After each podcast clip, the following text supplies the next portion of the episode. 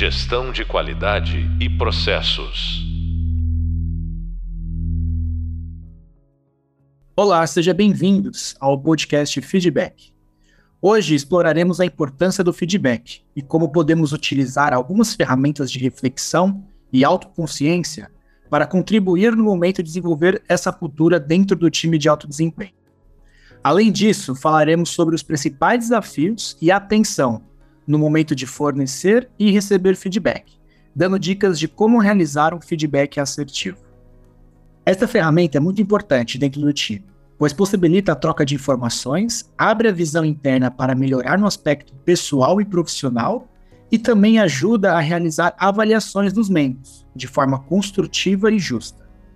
Assim, podemos destacar que com a cultura do feedback bem implementada, nós conseguimos diversos benefícios.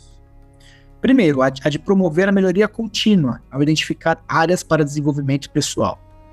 É, esclarece também é, expectativas e objetivos, alinhando a equipe para um propósito comum, dito também dentro da cadeia de valor. Fortalece relacionamentos ao cultivar a comunicação honesta e a confiança mútua reconhece práticas positivas, promovendo a sua realização no ambiente da equipe. Resolve conflitos construtivamente, abordando preocupações e buscando soluções. Acaba desenvolvendo habilidades de comunicação, aprimorando interações interpessoais e estimula a inovação, ao incentivar e partilhar de ideias e perspectivas diversas. Mas como podemos entender mais profundamente sobre feedback? Por isso, é importante a reflexão e o uso de ferramentas de autoconhecimento. Essas ajudarão a trazer um pouco de lógica sobre essa ferramenta de feedback. Por isso, a janela de Johari nos ajuda a entender um pouco sobre a relação das pessoas consigo mesmo e com a interação com os demais. Se você jogar na internet janela de Johari, aparecerá diversos formatos e nomenclaturas dessa ferramenta. Isso se dá pois, como é uma ferramenta de autoconhecimento, ela pode ser utilizada em diversos contextos. Sugiro que busque uma referente ao tema de feedback para retornar aqui e continuarmos essa conversa. Essa ferramenta tem esse nome pois é uma junção de, do nome dos dois criadores dela, que são o Joseph Luft e o Harry Ingram. Ela é praticamente um gráfico com o eixo X e o eixo Y. No eixo X, representa a relação do indivíduo com os outros, e o eixo Y, a relação dos outros com o indivíduo. Simplificando e olhando de outra forma, o eixo X pode ser pensado como um grau de fornecer feedback. Ou seja, podemos dividir em duas partes: uma de fornecer feedback e a outra de não fornecer feedback. Enquanto isso, o eixo Y pode ser pensado como um grau de receber feedback, ou seja, podemos dividi-la em duas partes: uma de receber feedback e a outra de não receber feedback. Quando cruzamos uma parte do eixo X com a parte do eixo Y, acabamos construindo os quatro quadrantes da janela de Johari. É importante ressaltar que os quadrantes da janela de Johari não diz que você tem interações em apenas um quadrante destes, mas sim que cada tipo de interação com outras pessoas, nós conseguimos enxergar essa interação em um desses quadrantes, ou até na mesma interação, imigrando entre diversos quadrantes dependendo da situação. Assim, conseguimos refletir sobre como estamos nos comportando em uma determinada situação e pensar como podemos melhorar. Mas vamos falar sobre os quadrantes para entender melhor. O primeiro quadrante chama-se arena. Este representa o cruzamento da interação de fornecer feedback e receber feedback. Este é o espaço e os momentos em que você, junto com os outros, compartilham conhecimentos mútuos sobre sua personalidade, sobre comportamentos, pensamentos e sentimentos. Como o próprio nome sugere, é uma arena onde há uma trocação de feedback. Nas equipes de alto desempenho, o quadrante arena, na janela de Johari, é o quadrante que todos buscam maximizar. Quanto maior esse quadrante for, mais propício é o ambiente que fomenta a comunicação transparente e aberta. Além disso, esse espaço facilita a resolução eficiente de conflitos e solidifica a base para uma liderança eficaz. É responsabilidade dos gestores promover ativamente essa arena Inclusive, ele mesmo precisa incentivar sua equipe a fornecer feedbacks para ele, no momento que for propício. Esse feedback recebido de seus colegas e subordinados contribui também para fomentar a cultura e melhorar as suas habilidades como próprio gestor. Contudo, é importante reconhecer que a promoção dessa arena exige alguns pontos de atenção. Primeiramente, o timing é essencial. O conhecido jargão de oferecer elogios em público e críticas em particular é crucial. Para preservar o respeito e evitar constrangimento, a prática de, de oferecer feedbacks corretivos durante reuniões públicas deve ser evitada. Em vez disso, é aconselhável abordar a pessoa em particular, logo após o evento em questão, para uma conversa focada e assertiva. Mais à frente falaremos de como fornecer um feedback assertivo. Se você se encontra em uma situação em que lhe foi dado um feedback negativo em público, é importante também não engajar nessa arena de imediato. Em vez disso, opte por uma conversa apartada, onde você possa expor seus pontos de vista de maneira sensata e construtiva. Isso reforça a importância de manter a integridade e a confiança dessa arena. Sei que muitas vezes uma crítica em público irá ser um gatilho para que você queira responder de imediato e se defenda. Mas saiba que isso não trará um ambiente saudável e de confiança com a equipe. Quando nos, expressamos no meio de sentimentos aflorados, muitas vezes falamos o que não reflete o nosso pensamento e valores, e assim gera-se arrependimento logo após o fato. Nisso já teremos quebrado a confiança e o respeito dessa arena. Sempre que isso ocorrer, pare para refletir como poderia ter sido diferente. Este é o primeiro passo para que você consiga se autoconhecer e melhorar a cada dia. Outro desafio importante nessa arena de feedback está na prática de escuta ativa. A habilidade de ouvir atentamente é de suma importância. Portanto, durante o feedback, evite interromper a pessoa. É uma tendência comum sentir a urgência de responder ou explicar im imediatamente algum feedback, principalmente o negativo. Mas essa abordagem não contribui para um ambiente de abertura e confiança, que é o objetivo almejado. A escutativa, na minha opinião, é uma das habilidades mais desafiadoras de desenvolver no ambiente de trabalho. Eu também tenho dificuldades e reconheço que aprimorar essa competência requer esforço contínuo. O sério da questão aqui é praticar sem interrupções. Uma reflexão que frequentemente, frequentemente surge quando me pego interrompendo alguém que está oferecendo um feedback para mim é o seguinte: se eu permitisse que a pessoa concluísse seus argumentos, eu poderia obter um panorama completo e mais abrangente das informações necessárias, e assim fazer uma análise completa e elaborar uma resposta bem embasada e estruturada. Além disso, a verdadeira essência da escutativa não está no silêncio, mas sim em focar nas informações que estão sendo transmitidas. A grande armadilha aqui é começar a formular uma resposta durante a fala da outra pessoa. Se você já está montando uma resposta em sua mente, acaba perdendo a oportunidade de procurar plenamente e processar as informações que estão sendo compartilhadas. Isso definitivamente não é uma escutativa. Mas como podemos saber se estamos praticando ou não uma escutativa? Há três indícios que podem ajudar você. O primeiro está em não precisar pedir para que a outra pessoa repita algo. O segundo é que é de não surgir o sentimento na outra pessoa de que ela não está sendo escutada.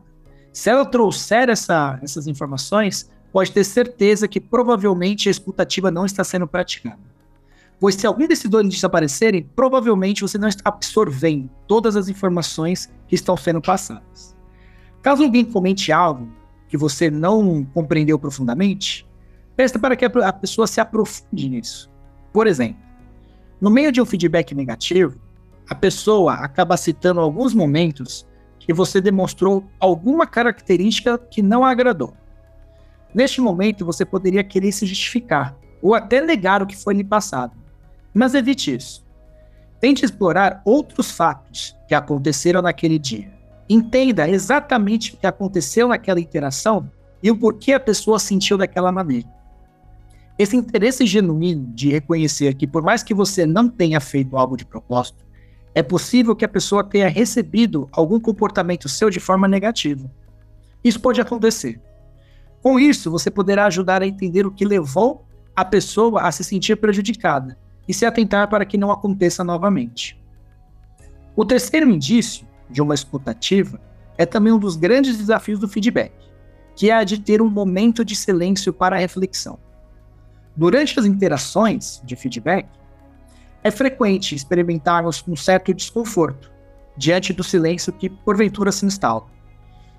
Particularmente, considero esse silêncio altamente benéfico, uma vez que ele permite que a pessoa processe cuidadosamente todas as informações recém-adquiridas antes de contribuir com a sua própria perspectiva. Este silêncio acaba indicando que o interlocutor está genuinamente envolvido a escutar o outro, e assim precisa de um tempo para formular uma resposta. Além disso, vale destacar que esse espaço de reflexão contribui para uma comunicação mais profunda e respeitosa. A capacidade de pausar, considerar e só então responder ajuda a evitar respostas impulsivas ou superficiais, promovendo uma troca construtiva de ideias. É importante compreender que esse intervalo de silêncio pode variar conforme a complexidade das informações a serem assimiladas. Em alguns casos, você pode não ser capaz de fornecer uma resposta com qualidade naquele momento, devido à natureza e volume de informações recebidas. Nesse momento, é perfeitamente válido solicitar que a discussão prossiga em outro momento, a fim, a fim de permitir um processamento completo e absorção tranquila das informações apresentadas. Insistir em ter uma resposta imediata nesses casos não contribuirá em obter a informação que busca. Evite ao máximo isso. Se a pessoa pedir um tempo para reflexão, apenas dê a ela. Pois no momento que a pessoa começa a se sentir acuada, é o momento que o próximo quadrante da janela de Johari irá entrar em ação. Esse segundo quadrante é conhecido como fachada. Esta representa o cruzamento da interação de receber, mas não dar feedback. Esse é um quadrante onde as pessoas escondem certos aspectos de si mesmas mantendo informações, sentimentos ou pensamentos ocultos dos outros, embora tenham consciência dessas características. Essa máscara criada, ou seja, a fachada, é usada em situações específicas ou com determinadas pessoas por uma, variada, por uma variedade de motivos. Por exemplo, o medo de julgamento. Este pode levar uma pessoa a não expressar as suas opiniões em uma reunião de equipe. Pode ser que ela tenha uma dúvida, mas ela acha que esta dúvida é muito simples e será julgada se fizer ela. Assim, esse receio de ser criticado ou mal compreendido pode levá-la a ocultar suas ideias, criando uma fachada de concordância. Quantas vezes já passou por essa situação? Ou que observou essa situação em que as pessoas apenas concordam com você, mas no final você sente que elas não estão confortáveis com isso? As normas sociais também podem ser um motivo para fachada, essa fachada suja. Considere um ambiente de trabalho altamente hierárquico, onde os funcionários evitam discordar de seus superiores. Nesse cenário, uma pessoa pode optar por ocultar suas preocupações ou críticas legítimas, conformando-se com uma fachada de conformidade para evitar possíveis repercussões negativas. Outro motivo para surgir a fachada está na proteção pessoal. Imagine um profissional que tenha cometido um erro em algum trabalho, tarefa ou projeto. Esse indivíduo pode optar por ocultar o erro, por receio de sofrer represárias do gestor ou de outra pessoa. Agora me diz, em qual cenário uma situação dessa é benéfica? Por isso, é muito importante manter uma relação de confiança e sem apontamento de cuidados. E assim é possível reduzir esse tipo de ocorrência. A preocupação no relacionamento com outra pessoa também pode gerar essa subida de fachada. Pense em um colaborador que deseja realizar um feedback corretivo em um colega de trabalho. Este fica com receio da receptividade desse feedback do colega e pode optar por ocultar. Afinal, ele se dá muito bem com essa pessoa. Inclusive, podem até ser amigos fora do ambiente de trabalho. O que gera preocupação sobre o que o outro vai pensar ou sentir com relação a esse feedback. Esses dedos que colocamos no momento das interações provavelmente se dá por motivo de falta de confiança ou de entendimento do papel do feedback no ambiente de trabalho da equipe. O aumento desse quadrante nas interações surge com isso a dificuldade na transmissão de informações, ou seja, na própria comunicação do time.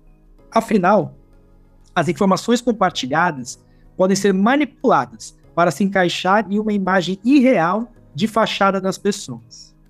Além disso, ocultar partes de si mesmo pode resultar em perda de oportunidade de crescimento, uma vez que impede a obtenção de feedbacks construtivos e crescimento. Por fim, podemos destacar que a resolução de conflitos pode ser mais difícil também nesse cenário, uma vez que a falta de transparência esconde as questões que precisam ser discutidas. Neste cenário, manter uma fachada constante pode ser emocionalmente cansativo. Pense naquele trabalho que você tem preguiça de levantar. E cada vez que inicia um dia de trabalho, é aquela dor, é aquele sofrimento. Isso com certeza se deve ao fato de ter levantado um quadrante de fachada enorme, sem expor o que realmente está incomodando. A saúde mental nessa situação pode ser impactada fortemente. O terceiro quadrante é conhecido como área cega.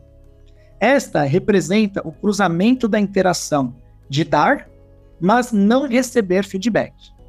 Nessa interação cega, os outros têm percepções e informações sobre você, que você mesmo não tem consciência.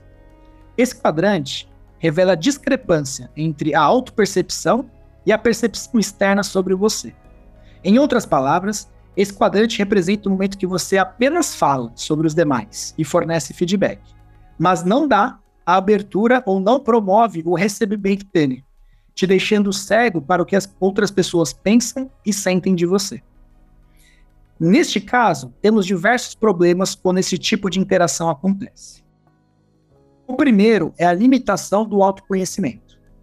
A ausência de percepção sobre o que os outros, é, como os outros o veem, pode restringir sua compreensão sobre suas próprias forças, suas fraquezas e áreas de melhoria. Essa falta de conscientização pode impedir o desenvolvimento pessoal pleno e limitar sua capacidade de aprimoramento. Além disso, esse quadrante pode gerar mal-entendidos. Percepções equivocadas que os outros têm sobre você podem levar a interpretações erradas de suas intenções e comportamentos. Mas você nunca espera disso, pela falta de recebimento desse feedback. Isso afeta sua comunicação com os demais integrantes da equipe. E quando for descobrir que algo incomoda algum membro da equipe, já será tarde demais. O quarto e último quadrante é conhecido como desconhecido. Este representa o cruzamento da interação de não dar e nem receber feedback. Nesse quadrante, as relações e informações entre o indivíduo e os outros não são explorados ou revelados. Neste quadrante estão principalmente comportamentos, pensamentos e assuntos que não temos aberturas para engajar. Aqui não discutimos sobre esses aspectos, o que faz ficar em uma área desconhecida. Em resumo, todos esses quatro, esses quatro quadrantes estão presentes em algum momento das interações de você com os outros. No time de alto desempenho, o maior, volume de interações tende a estar no quadrante arena, onde a troca com respeito e honestidade contribui muito para os resultados da área. Assim, podemos dizer que a janela de Ohari nos ajuda a compreender qual quadrante mais expressivo nas interações do time, e assim ajuda a priorizar momentos para que seja possível a troca desses quadrantes, uma vez que você já conseguiu identificá-los. Um exemplo real disso seria algo que prezo muito, que são as opiniões e contribuições de todos durante reuniões internas de equipe. Este deveria ser um ambiente mais aberto para a troca de experiência e a visão de todos, pois isso vai ajudar é, no entendimento amplo e multidisciplinar sobre um determinado assunto. Assim, garantir uma interação de arena nessas reuniões é algo essencial, na minha visão, para se alcançar um patamar de alta performance. Ao identificar que essa interação não está sendo produtiva, pode-se focar para a construção de planos de ação com a equipe para reverter o quadrante desta interação. No entanto, uma questão surge: como podemos reverter um quadrante para outro, considerando a diversidade de perfis e diferentes experiências entre todos? As pessoas são pessoas complexas. É, falamos no, no podcast PDI que cada pessoa aprende coisas diferentemente e precisamos levar em consideração. Como entender os perfis diferentes para que seja possível moldar PDIs específicos para cada um? É aqui que os testes de autoconhecimento podem ajudá-lo a entender isso. Testes proporcionam insights valiosos que nos permitem explorar e trabalhar efetivamente cada situação de interação. Nesse cenário, destaco dois testes de autoconhecimento que pode ser, podem te ajudar bastante no seu dia a dia.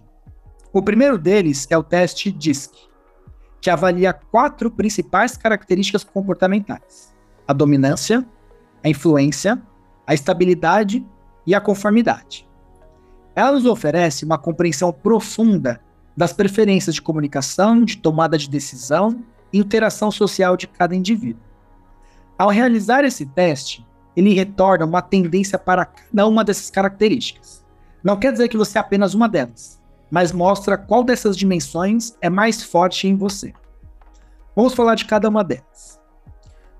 primeiramente, temos a dominância. Entendo que as pessoas que possuem um maior valor para essa característica são aquelas que são mais diretas, focadas em resultados e orientadas para a ação. Elas tomam decisões rapidamente, preferem liderar em situações desafiadoras e valorizam a autonomia.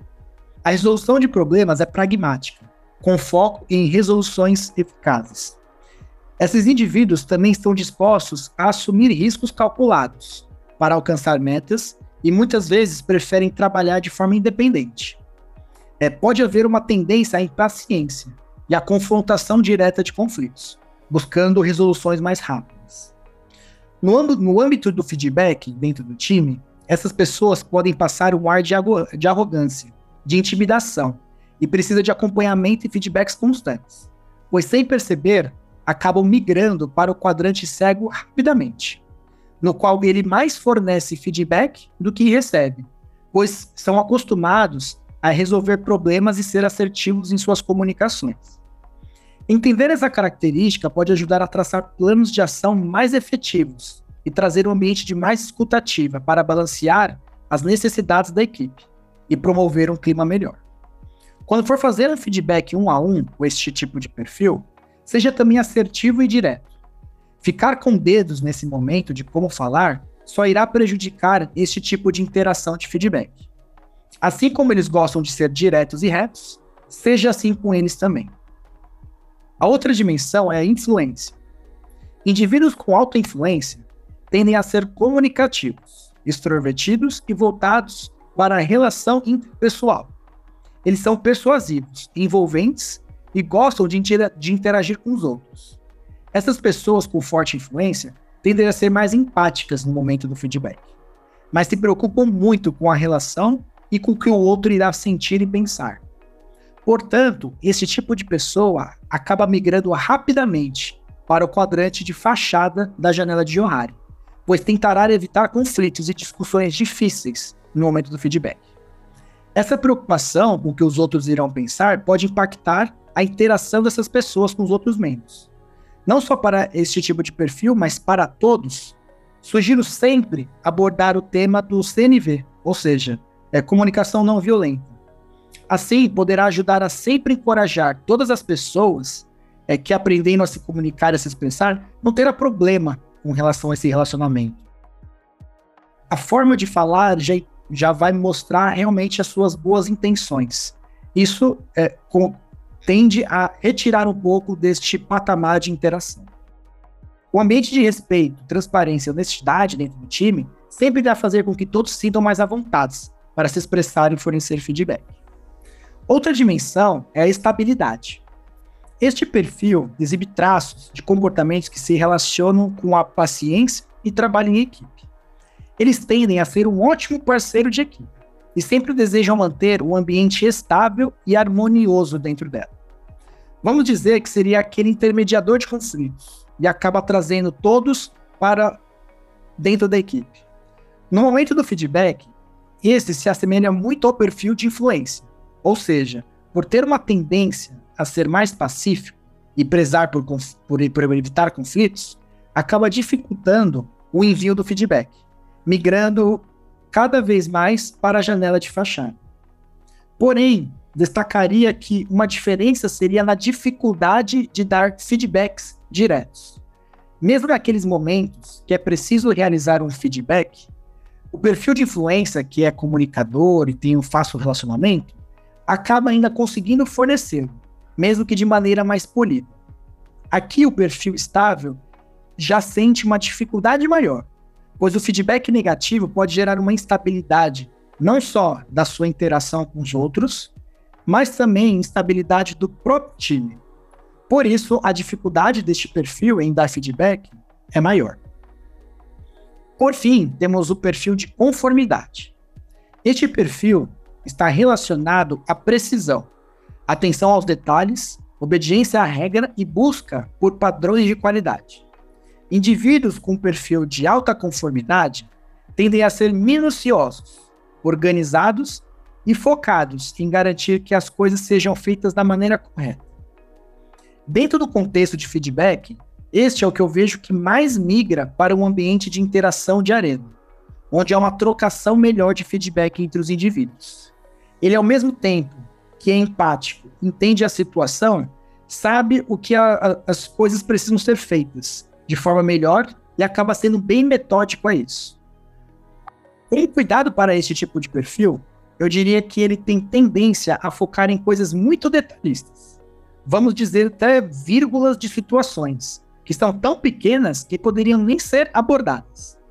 Esse perfil mais metódico pode acabar gerando bastante discussão, por encontrar muitos exemplos pequenos no dia a dia e que, por uma abordagem infeliz durante o feedback, pode acabar transformando algo pequeno em uma grande discussão.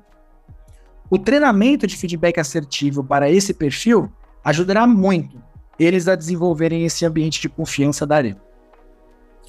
Um outro teste que sugiro também realizar, se possível, é o MBTI, que classifica a personalidade agrupando quatro dicotomias: é extroversão e introversão, sensação e intuição, pensamento, sentimento e julgamento e percepção. Isso permite uma compreensão mais profunda das diferentes maneiras pelas quais as pessoas percebem o mundo, tomam decisões e interagem com os outros. Ao fim do teste, ele acaba produzindo um entre 16 tipos diferentes de perfis. Isso porque, para cada dicotomia, um terá a predominância. E ao combinar as possibilidades das quatro dicotomias, surgem 16 combinações diferentes de perfis. Não entraremos em detalhes aqui sobre os 16 diferentes combinações. Inclusive, fica a sugestão para vocês explorarem e conhecerem um pouco melhor. Mas vamos abordar aqui as quatro dicotomias trabalhadas. Primeiro, extroversão ou introversão. Essa dicotomia refere-se sobre onde o indivíduo foca a sua energia. Enquanto os extrovertidos acabam sendo mais comunicativos, gostam de interação com os outros e abordam temas mais diretamente durante o feedback, os introvertidos tendem a preferir uma reflexão mais interna. Gostam de focar sua energia em pensamentos consigo mesmo, do que dividir com os outros. Por isso, sugiro, para este tipo de perfil, que converse de forma mais privada e tende a espaçar o feedback em duas etapas. A primeira de alinhamento do acontecido e de um tempo para a reflexão da pessoa, pois após um pensamento consigo mesmo, em um segundo momento você poderá retornar com ela para finalizar esse feedback. Isso ajudará a dar o tempo necessário para este tipo de perfil processar as informações e elaborar melhor a sua comunicação. A segunda é a sensação ou intuição. Esta dicotomia apresenta como as pessoas tendem a processar informações, ou seja, como eles percebem o mundo ao seu redor. Enquanto a pessoa que apresenta a sensação tende a ser uma pessoa mais concreta, que precisa vivenciar uma situação, ver com os próprios olhos, os intuitivos tendem a confiar mais na sua intuição. Por isso, para os sensoriais, um feedback que melhor se encaixa com eles é a de demonstrar exemplos claros e específicos, e de preferência o mais rápido possível do acontecimento do fato. O foco no presente ajuda no momento de feedback com essas pessoas, porque fica mais tangível o acontecido, seja ele feedbacks positivos de reforço ou negativos de melhoria. Já os intuitivos tendem a confiar mais na sua intuição. Eles são propícios a tomar um pouco maior de risco nas tomadas de decisão, uma vez que confiam na sua intuição. Durante o feedback, essas pessoas tendem a assimilar melhor quando você aborda em um cenário mais amplo, trazendo provocações sobre como essa situação se encaixa em padrões e em tendências para ajudá-lo a construir essa intuição no momento que algo assim ocorrer novamente. Aproveite e para este perfil, conecte o conteúdo do feedback a visões de futuro e como isso poderá ajudá-lo na sua vida profissional ou pessoal. A terceira dicotomia é o pensamento ou sentimento. Este refere-se a características de tomada de decisão. Enquanto a pessoa pensadora acaba sendo uma pessoa mais lógica, racional e que toma decisões baseadas em fatos e dados, a pessoa sentimental tende a tomar decisões pensando nos outros, em harmonia com a equipe. Os pensadores tendem a ter uma característica semelhante à de dominância, visto anteriormente no teste do, do, do DISC, no qual essas pessoas são mais diretas no feedback e podem ser intimidadoras no momento do feedback. Já os sentimentais são aqueles que podem expandir o quadrante de fachada para evitar confrontos, sendo pessoas que tendem a evitá-los. Por último, temos a dicotomia de julgamento ou percepção. Este tipo refere-se a como a pessoa encara o estilo de vida. Enquanto a julgadora tende a ser mais metódica e organizada, a perceptiva são pessoas mais flexíveis e abertas a mudanças. Nos feedbacks, vale a pena entender que pessoas com alto julgamento funcionam melhor tomando a rédea da situação. Provoque com fatos e dados os acontecimentos, mas deixe que a própria pessoa lidere a construção do plano de ação do PDI para melhorar. Apenas o ajude em caso de necessidade. Isso o motivará a enfrentar qualquer mudança necessária. Já pessoas com alta percepção tendem a ser mais inovadoras, no sentido de querer explorar novos conhecimentos. Para isso, engaje essa pessoa a desenvolver novas competências e a se reinventar o tempo todo, dando um feedback mais aberto. É importante entender que neste teste, ela aplica quatro dessas dicotomias, tendo uma possibilidade de 16 perfis diferentes bem complexos. Por isso, não tem uma regra clara de como abordar cada perfil, mas identificar essas características em cada membro da equipe o ajudará a abordar cada cenário de uma forma específica com maior qualidade. Sobre esses dois testes comentados, DISC e MBTI, é importante entender que, na minha visão, sua aplicação é mais eficaz para entender a sua equipe e não para escolher a sua equipe. Muitas vezes vemos esses testes de personalidade como algo obrigatório e eliminatório nos processos seletivos. Não vejo que isso agregaria no momento de seleção. Afinal, todos os perfis têm seus lados positivos, que podem ser explorados, e o importante com isso é saber lidar com cada uma de suas particularidades. Esse é o grande diferencial de um bom gestor líder. Entendido sobre os quadrantes de, da, da janela de Johari e no contexto de feedback, como os testes nos ajudam a identificar esses perfis de pessoas para ajudar a lidar com as situações, é, Precisamos falar agora como podemos realizar um feedback de forma mais assertiva. Isso valeria para qualquer abordagem de qualquer perfil comentado anteriormente.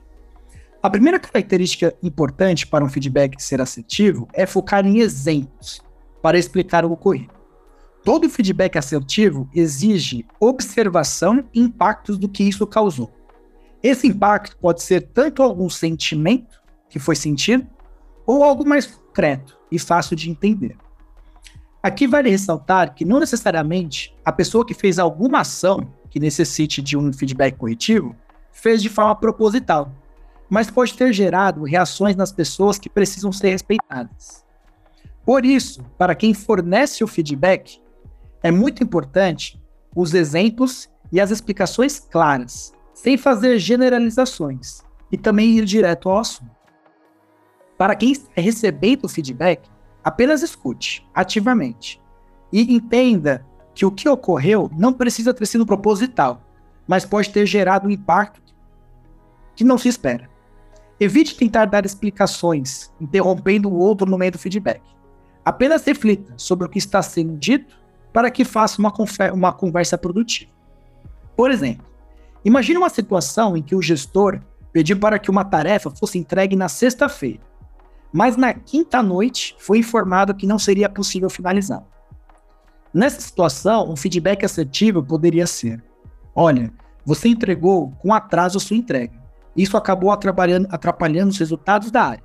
Você não acha que se tivesse alinhado comigo antecipadamente, me avisando que algum imprevisto ocorreu, nós não conseguiríamos juntos reverter essa situação e finalizar dentro do prazo? Ponto. Neste caso, não só foi possível dar um feedback para apontar um atraso em uma entrega importante, mostrando falta de planejamento, como você também mostrou o impacto que isso gerou. Outro aspecto importante no feedback assertivo é tentar aplicá-lo o mais rápido possível após a identificação do ocorrido. Separe a pessoa logo após e pratique este feedback. Caso não seja possível fazer isso, pois ou há algum outro compromisso imediato, ou então as emoções estão exaltadas, e é, não realize nesse momento. Mas pare e escreva a situação e como pode realizar esse feedback depois. Pois é muito comum perder detalhes da situação ocorrida, transformando o feedback que foi feito posterior ao fato em algo muito superficial. Isso pode fazer o feedback perder a credibilidade necessária. Um outro exemplo que podemos citar é o caso das, de pessoas que interrompem os outros no meio de uma reunião de equipe. Neste caso, o gestor conseguiria chamar a pessoa de lado e dar o feedback. Olha, você o tempo todo está interrompendo os outros no meio da fala deles. Isso gera um desconforto em quem está falando e demonstra a falta de escutativa da sua parte. É importante que a pessoa desenvolva o pensamento e depois você contribua com seu ponto. Assim, não interrompemos o fluxo da discussão de equipe. Outra característica de um feedback assertivo é o de olhar para o futuro. A proposta de planos de ação e sugestões para evoluir ajuda inclusive a validar o PDI a ser construído, em conjunto com o gestor, e assim deixa claro as formas de ser avaliado a sua evolução. Outro aspecto importante em um feedback assertivo é não usar suposições sobre a personalidade ou a intenção da pessoa. É importante se ater a coisas mais concretas, que sejam fáceis de entender e assimilar. Por exemplo, nesse mesmo caso de interromper uma outra pessoa durante a reunião, imagine o feedback. Olha, você o tempo todo está interrompendo os outros no meio da fala deles. Você sempre tenta reformular o que os outros estão falando para tentar impor a sua opinião. Apenas escute o outro e não tente desmoralizar a sua fala. Aqui já podemos ver que a pessoa começa a atribuir suposições e julgamentos de valor pelo acontecido. Isso nunca deve ser usado em um feedback, pois nunca sabemos as verdadeiras intenções das pessoas. Muitas vezes algo pode acontecer por impulso ou apenas despretensiosamente. Com isso, concluímos o nosso podcast de hoje. Espero que vocês tenham se interessado em buscar mais informações sobre este tema. Análise de perfis comportamentais e a janela de Johari pode ajudar você a identificar as interações dentro do seu time para construir um plano de ação cada vez mais eficaz. Espero você em um outro podcast. Muito obrigado pela atenção. Um grande abraço.